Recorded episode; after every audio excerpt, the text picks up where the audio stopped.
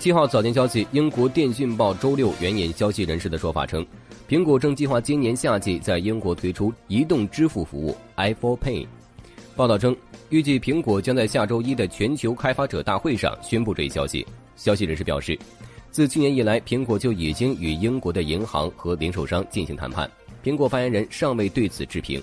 目前，iPhone 已经集成了类似非接触支付卡中的无线芯片。使用户可以刷手机支付。目前，伦敦交通局已经接受美国游客的 iPhone Pay 支付。苹果于去年十月在美国推出了 iPhone Pay。近期，苹果正积极寻求零售商的支持，但许多商户仍对此持观望态度。更多科技新闻，请。